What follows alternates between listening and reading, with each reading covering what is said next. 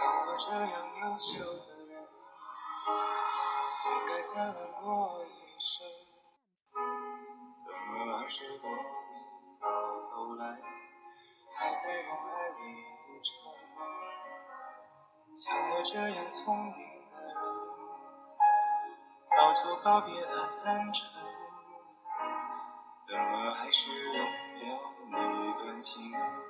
去换一身伤痕。嘿，大家好，欢迎来到我的私人电台，倾听，精进自己，分享大家。呃，这几天连续的高温，说实话，真的是让人感受到了炎热天气给我们带来的一种灼热感。那么，一首像我这样的人，也拉开了今天晚上我们节目的序幕。偶然间听到这样一首歌曲，非常喜欢其中的旋律，包括歌词。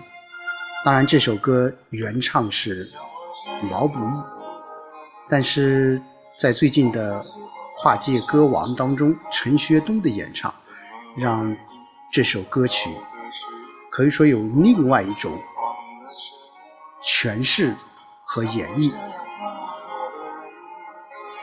很喜欢。也希望你们能够也喜欢这样的歌曲。呃，今天晚上和大家一起来分享我自己写的一篇小文字吧。呃，暂且名字就叫牛。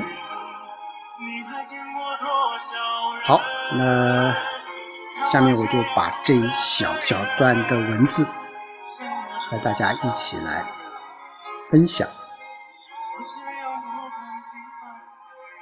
每次看到牛，我都别样的亲切，因为它是我童年最好的伙伴。从有记忆起，我看见这个家伙就有点怕。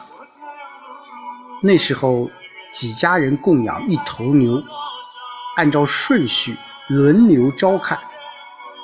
每次轮到我家，牛好似很开心。后来我知道，我的父母无论是放牛还是割草给它吃，都是很尽心，从来不马虎。我记得有一年春春节，正好轮到我家，我爷爷早早把菜籽饼用水泡烂，整整一小盆。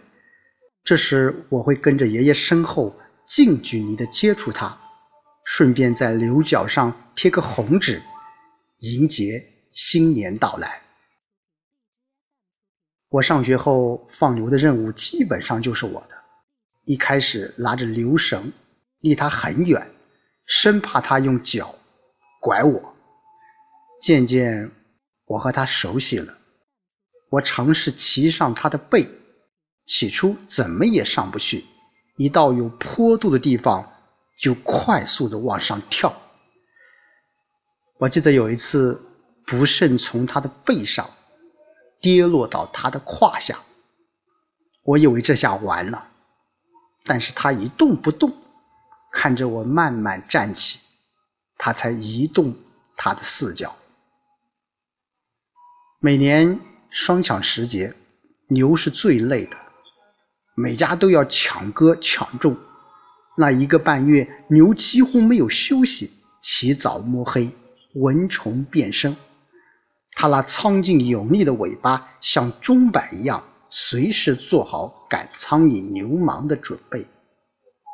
中午休息一会儿，主家会割点嫩草犒劳一下他。上大学后，每年暑假下午四点半到五点的时间，太阳渐渐下山了，也就是这个日期。嗯，我会带着一条麻袋，手里拿着一个自制的苍蝇拍，口袋里装着一个微型的收音机，骑着它，听着外面世界发生的大小事儿，很享受那种感觉。如今我生活在城市里，偶尔回老家，现在也看不到儿时的牛。农村都用铁牛，一切都用现代化的机器所代替。每次走到乡间的小路，尤其是小山坡、田埂上、河堤旁，牧童骑牛的画面就会在脑海中浮现。有时在梦里。好的，这个就是我这几天吧，呃，写了一小段的文字，叫牛。呃，其实现在很多的孩子其实是体会不到啊，我们那个时候的与牛的之间的。这种感情，这或许就是时代赋予每一个人童年不同的意义。现在的孩子们更多的是与手机、与一些游戏，甚至一些短视频接触，而我们那时候更多的是与自然界。与身边的一些动物相处的更多。好的，这一篇文章希望，嗯，和有些人能够产生一些共鸣吧。那么今天晚上，那么也是世界杯啊三四名的决决决赛了。呃，无论是英格兰。还是比利时，啊，我希望能够给我们奉献出一场精彩的比赛。当然，我比较看好英格兰。